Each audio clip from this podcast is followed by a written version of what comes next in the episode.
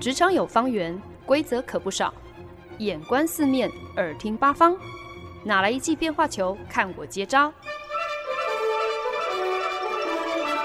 那些老外教我的事，，Honey，Easy Talk Easy Work。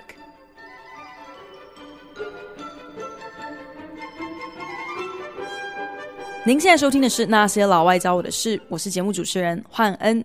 政治是管理众人之事，我们就是管理众人之事的人。这两句话呢，是母校校歌特别引用了国父孙中山先生说过的话作为的歌词。那念大学的时候呢，其实我从来也没有真正明白过这两句话到底是什么意思哦。那个时候呢，对于政治就是兴趣缺缺，觉得跟我一点关系都没有啊。所以参加校歌比赛，颂唱着这样的两句歌词的时候，心里当然也没有什么特别的。情感或者是特别的领会，那一转眼大学也毕业好多年了。对于什么叫做生活品味，什么叫做人文艺术，怎么样又叫做附庸风雅，忽然之间呢，就多了很多的想法。对于为什么政治是管理众人之事，我们又怎么样子可以是管理众人之事的人，好像也因此就多了一些了解。其实，不管是生活，还是艺术，还是品味，甚至是对于宗教、对于政治、对于任何事物的信仰跟见解，这些概念、这些意识或者是价值观的养成，其实呢，都是环环相扣的。这大概也就是为什么那些老外教我的事，一直以来聊的东西，其实都还蛮包罗万象的，可以从旅行讲到工作，讲到剧场，讲到政治，讲到文学。因为对我来讲，这些都是我直接从生活当中得到的学习，还有观察。呃，他们可以来自任何的地方，职场可以是你的养分，新闻标题当然也可以是你的灵感。政治是管理众人之事，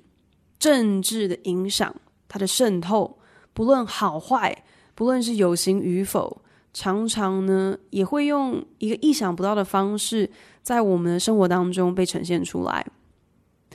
对于任何一件事情，你在观察后，然后能够提出一个想法，这都是一种独立思考的训练嘛。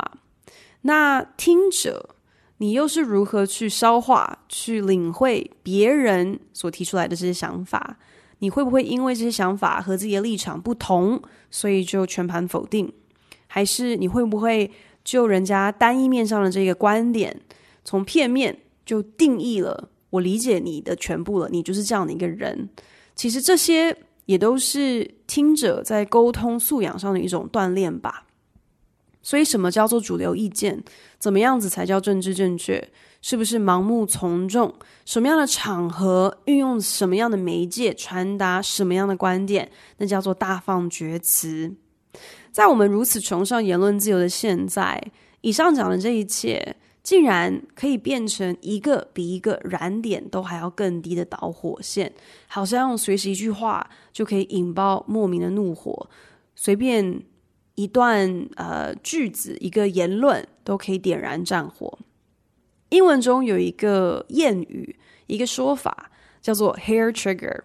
意味着一根头发轻轻的落下就可以触动的敏感扳机。譬喻呢，那种就是随时都可能擦枪走火的状况哦。这样说起来呢，其实也不知道是可喜还是可悲哦。可是呢，自由言论的延伸还有表达，竟然也可以有一个这样的 hair trigger，竟然也可以好像是在走钢索一样，随时随刻都存在某种程度的风险。其实这并不是专属于我们这个时代的一个现象，诶，真要讲起来，古今中外的艺术家为了贯彻自己的自由意志，他们要比任何人都更擅长，都更感同身受，切身经历到怎么样子游走在跨领域跟泛政治的那个模糊界限，不管是。作家还是画家还是音乐家，他们创意的来源当然是从生活而来喽。那也不管今天他们是用纸笔还是画布还是音符，这些不过就是他们传达己见的媒介。那对于生活当中的事物，如果你不能够有一点独到的见解，你不能够有一些自己的看法，你当然怎么样子可以去创作一个属于你作为一个艺术家特有的声音为何的作品呢？所以呢，今天想要在节目当中来跟大家聊聊那些泛政治的音乐家教会我的事。即使政治好像给大部分的人有一个印象，通常都是负面的印象，联想到的可能是谩骂、是不理性、是贪腐、是瞒天谎言，或者是分裂，甚至可能是阴谋论。可是呢，对于非常多的艺术家，对于很多的音乐家来说，泛政治非常深刻的形塑了他们的作品、他们的风格、他们创作的方向。泛政治不但是他们灵感的来源、创作的动力，很多时候，不管是他们呃愿意或是不愿意的，也都奠定了他们在音乐史上非常独特的地位，甚至呢，成为了他们是不是能够找到自己独特声音的一个很重要的定位坐标。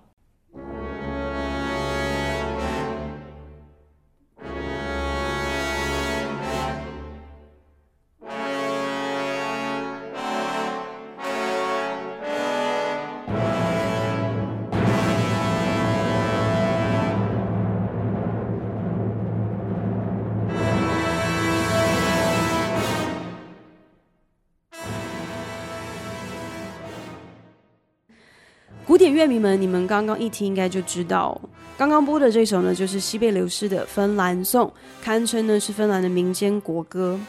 我第一次认识这首交响诗呢，是中学参加青少年交响乐团的时候。那《芬兰颂》刚刚好就是其中一首指定的表演曲目。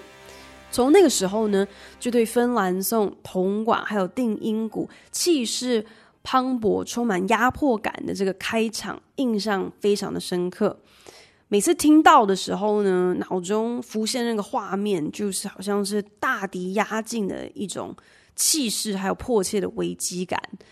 只不过虽然脑中是这样的一个画面，但是当时年年纪幼小的自己，只是觉得哦，芬兰颂好像很适合作为任何一部电影，就是大坏蛋、大魔头要登场的时候的这个主题曲哦。西贝流士呢，堪称是芬兰的爱国作曲家。可是有趣的是呢，他的母语其实是瑞典话，是一直到他十岁之后呢，才在芬兰第一所教芬兰文的中学就读，开始学习自己国家的语言哦。不过，其实这样的一个情况，对于十九世纪的芬兰家庭来说，是一点都不奇怪的，因为他们数百年来都是被邻国瑞典统治。一直到一八零九年才转手成为了俄国版图下的自治公国。芬兰颂呢是七首，呃，为讲述芬兰历史所做的爱国戏剧的配乐乐曲之一。可是呢，这首交响诗真正的意义，其实呢是西贝流士对于当时沙俄帝国越发前置审查芬兰的言论自由的一种抗议哦。那那个时候，甚至为了要掩人耳目，为了要能够确保《芬兰颂》可以在公开的场合演出，而且而不被取缔哦，还得替这首交响诗隐姓埋名，不能够以他的真真正的名名字 Finlandia 来表演哦。呃，其中有几个比较有趣的假名，包含像是芬兰春醒时的愉悦 The Happy Feelings at the Awakening of Finnish Spring。以及一首斯堪的纳的行军歌《A Scandinavian Choral March》。原来我小时候以为超级适合拿来衬托坏人登场的这个壮阔的交响诗的段落，其实是西贝流士在描述芬兰人为了国族、为了身份的奋斗还有热血。西贝流士后来呢，还重修了《芬兰颂》，加入了由他原创的一首芬兰诗歌。呃，并搭配上芬兰诗人的诗词，可见的呢，《芬兰颂》这首交响诗真的是溢满了国族主义，难怪会被芬兰人当作是他们的民间国歌。西贝流士对祖国的热爱成为他创作的一大原动力。音乐呢更成为他反抗沙俄帝国的出口。即便西贝流士从来没有参加过什么政党政治哦，可是呢，他笔下的音乐作品却将他的政治立场表达的是一清二楚。呃，也谱出了所有芬兰人面对他国政权常年统治下的悲愤，还有集体对于未来的盼望。接下来呢，我们就来一起欣赏西贝流士另外一个也非常具芬兰代表性的爱国作品《卡瑞利亚组曲》。全长十六分钟的《卡瑞利亚组曲》呢，其实这已经是精简版了，因为。原创原作一开始可是长达四十四分钟啊！那为什么说这是一个非常具芬兰代表性的爱国作品呢？那是因为卡瑞利亚地区是俄国和芬兰相连的交界区域哦。那这个历史跟文化层面都有很多的复杂性。部分领土呢是为芬兰所有，但是绝大部分啊、是芬兰因为战败。然后割让给苏联的，到如今都仍然是俄国的属地哦。那卡瑞利亚组曲呢？当年是由赫尔辛基大学的学生委托西贝流士完成的，希望呢透过音符可以来永传，嗯，卡瑞利亚的芬兰历史还有民谣。那就让我们一起来听听看西贝流士的这个卡瑞利亚组曲吧。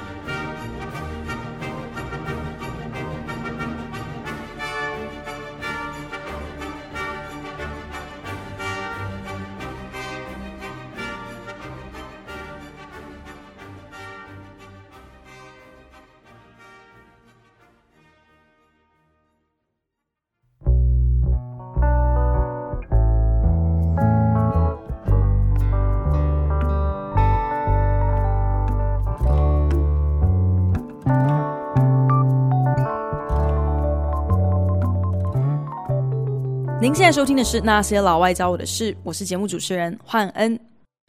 今天在节目当中跟大家分享的是那些泛政治的音乐家。以西贝流士为例，他的音乐作品中处处可见、听得到爱国的情怀，透过创作不言而喻就传达了他的政治立场。可是呢，也是有音乐家作品的泛政治真的是情非得已。自己可能从来也没有刻意想要用乐曲作为自己政治立场的出口，而是反过来受制于当代政治的风向和压力而形塑了自己的创作。肖士塔高维奇就是这样的一个音乐家。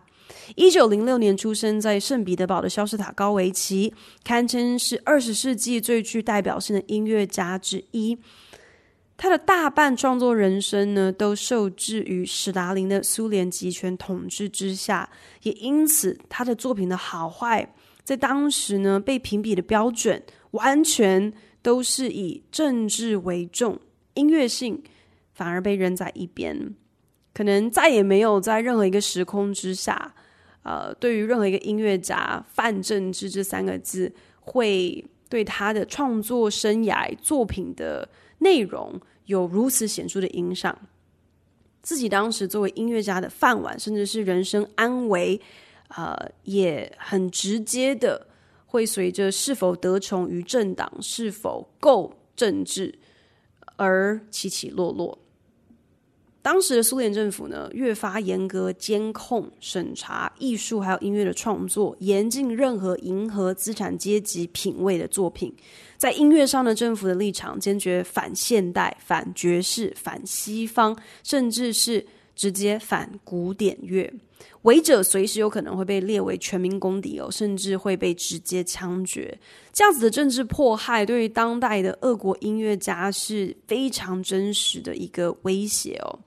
一九三零年，萧士塔高维奇在接受访问的时候，被问到自己究竟是为谁、为什么样的观众创作的时候，他就曾经回答。我生在苏联，那我当然就是以劳工、以农民为重。如果他们听不懂我的音乐，那我理所当然应该要被驱逐出境。为了混口饭吃，为了保住小命，肖斯塔高维奇按照政府的意志，接下了很多是颂扬共产主义的舞台剧，还有电影编曲的工作。然而，肖斯塔高维奇终究还是难逃政治谴责。他非常著名的歌剧作品《穆林斯克郡的马克白夫人》在巡演两年后获得空前绝后的成功，但是却在他三十岁那一年的一月底，史达林决定亲自来看戏。看着这出歌剧，他是越看越无法接受，最后竟然中途就离席。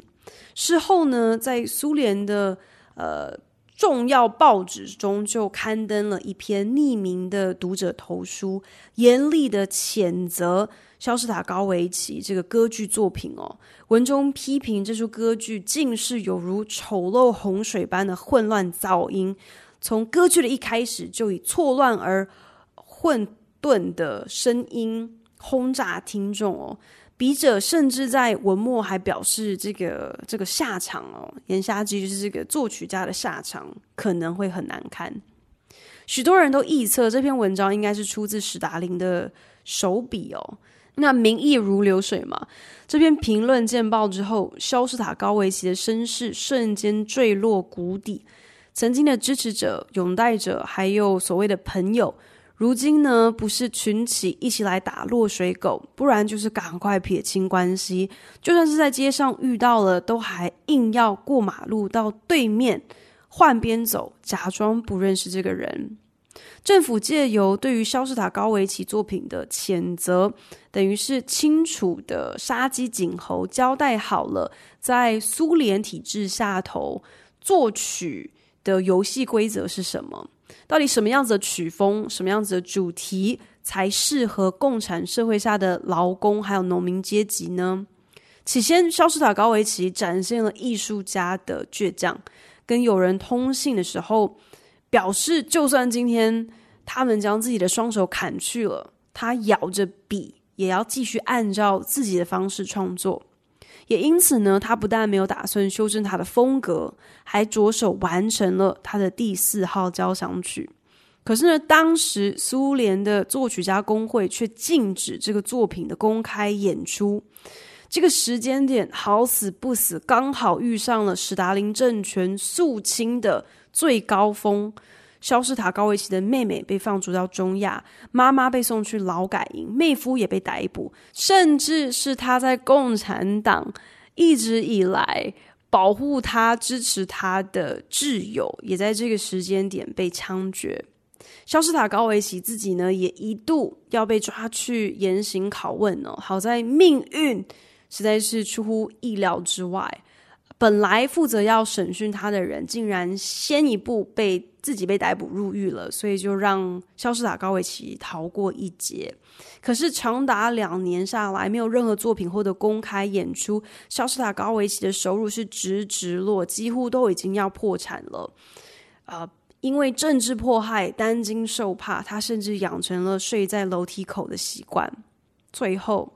倔强的肖斯塔高维奇不得不屈服了，他以第五号交响曲作为他洗心革面的回应。发布这个作品的时候，甚至还附带了一篇文章来表明肖斯塔高维奇的心智，到底是他自己写的还是别人写的，然后逼迫他公布呢？这也就不得而知。但是呢，这篇文章的标题就是一个苏联艺术家对于合理批评的创作回应。那我们就来听听看肖斯塔高维奇这第五号交响曲，他的回应到底是什么呢？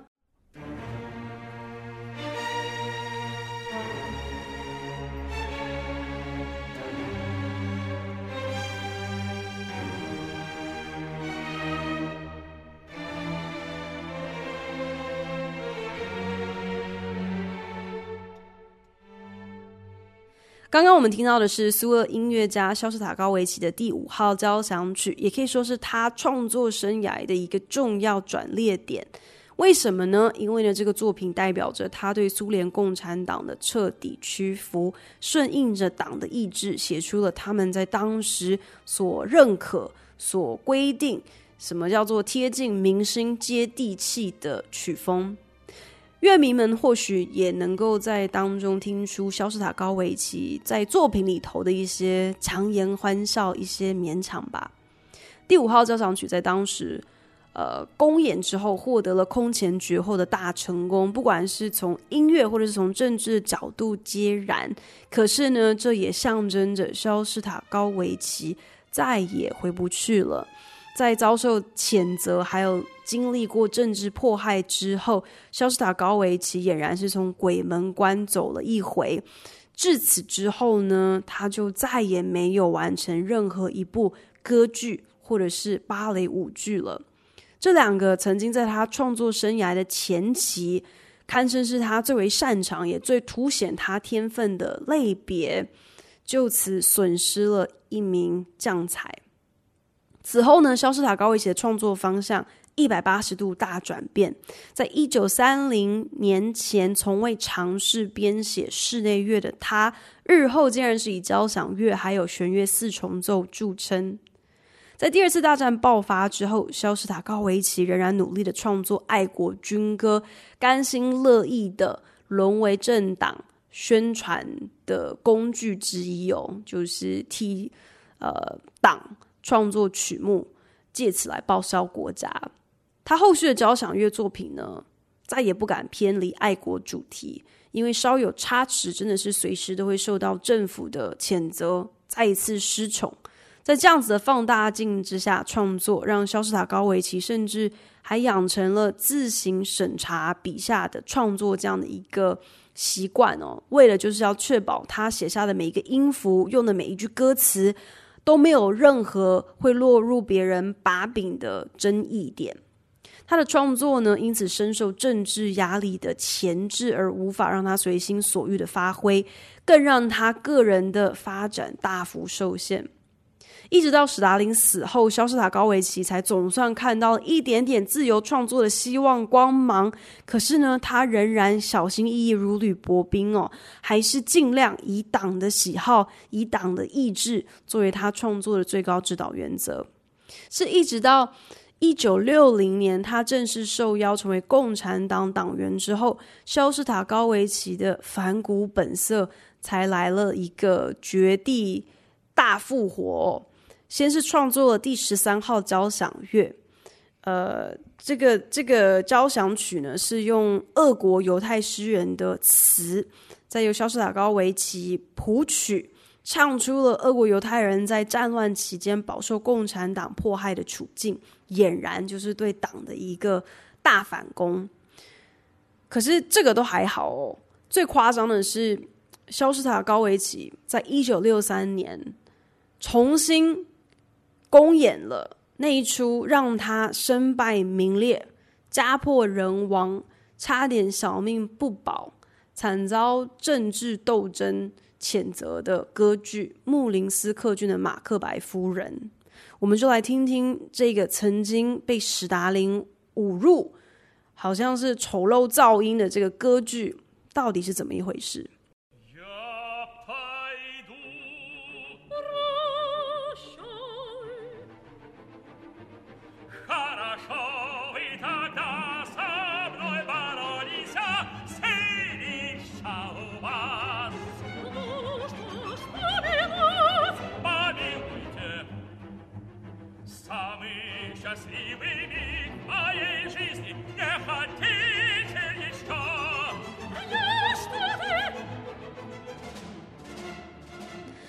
我们听到的是俄国作曲家肖士塔高维奇的歌剧《穆林斯克郡的马克白夫人》的其中一首曲目哦。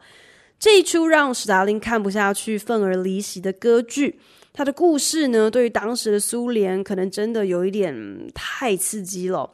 这出歌剧是由同名的一个短篇小说改编而成，故事描述着富商的呃一个妻子，其实是一个长期就是在婚姻当中得不到满足的一个百般无聊的深宫怨妇啦。后来呢，就和庄园的长工暗通款曲，先是毒杀了总是百般刁难骚扰自己的公公，后来呢，干脆连啊、呃、发现自己被戴绿帽的丈夫也一口气杀掉了。正当自己就要跟情郎完婚的时候呢，却被呃流浪汉发现了他们藏在地窖里头的尸体的这个流浪汉告发，所以呢，女主角跟他的情郎就双双被逮捕，在送往西伯利亚要呃去呃就是发放边疆被劳改的这个路上呢，这个长工竟然起了色念，转而勾引了同行的另外一个年轻的女犯人哦。女主角在悲愤绝望之际呢，就选择投入结冰的湖泊自尽，可是呢，最终还不忘。拖那个抢她男人的女犯人一起下水，双双共赴黄泉路。刚刚呢，我们听到的这段音乐呢，是在歌剧第一幕尾声，庄园的那个长工夜访女主人的寝室，图谋不轨，那勾引女主人不成，最后干脆霸王硬上弓。这个音乐跟歌声之间，如果真的有如史达林所言，有任何的错乱、任何的噪音的话，我觉得那也完全是为了配合剧情的激烈发展而而而生的嘛。如此的高潮迭起，其实我觉得啊、真的有别于其他一些可能我们比较常听到的一些歌剧的曲目吧。至少这样子的一个表演的方式，或者是作曲的方式，我如果现场看这出歌剧的话，肯定不会睡着，不会打瞌睡的哦。今天在节目当中呢，以泛政治的音乐家为题，跟大家分享了政治之于我们生活的渗透。不管呢是在什么样的政权、什么样的体制之下，也不论是有形，像是肖斯塔高维奇所面临的政治迫害，还是像是西贝流士呢本来无形，可是却寄托于音乐而被具象化的爱国情怀，还有国族意识。其实啊，泛政治的影响力，至于我们生活当中的不同层面，都是确实存在，真的是没有办法彻底完全忽略掉的。泛政治奠定了西贝流士的历史定位，泛政治也让肖士塔高维奇不得不自废武功，彻底改变了自己的创作方向还有风格。政治是管理众人之事，而管理众人之事的力量可大可小。今天有的时候真的就看你的运气如何，看你有多敏感。如果肖斯塔高维奇能够生在一个不同的年代、不同的国家，如果能在一个没有苏联共产党钳制的时空下创作，真不知道他还能够替古典音乐留下怎么样子令人惊艳的作品。只好在节目的尾声加码，跟大家一起来聆听他的穆森斯克郡的马克白夫人的另外一个曲目，出现在歌剧第二幕尾声的一个呃非常高潮迭起的段落，就是女主角毒杀了自己的公公之后呢，富商闻讯急奔回家，跟女主角理论的时候，发现了长工落在房间地上的裤子还有皮带，大发雷霆的。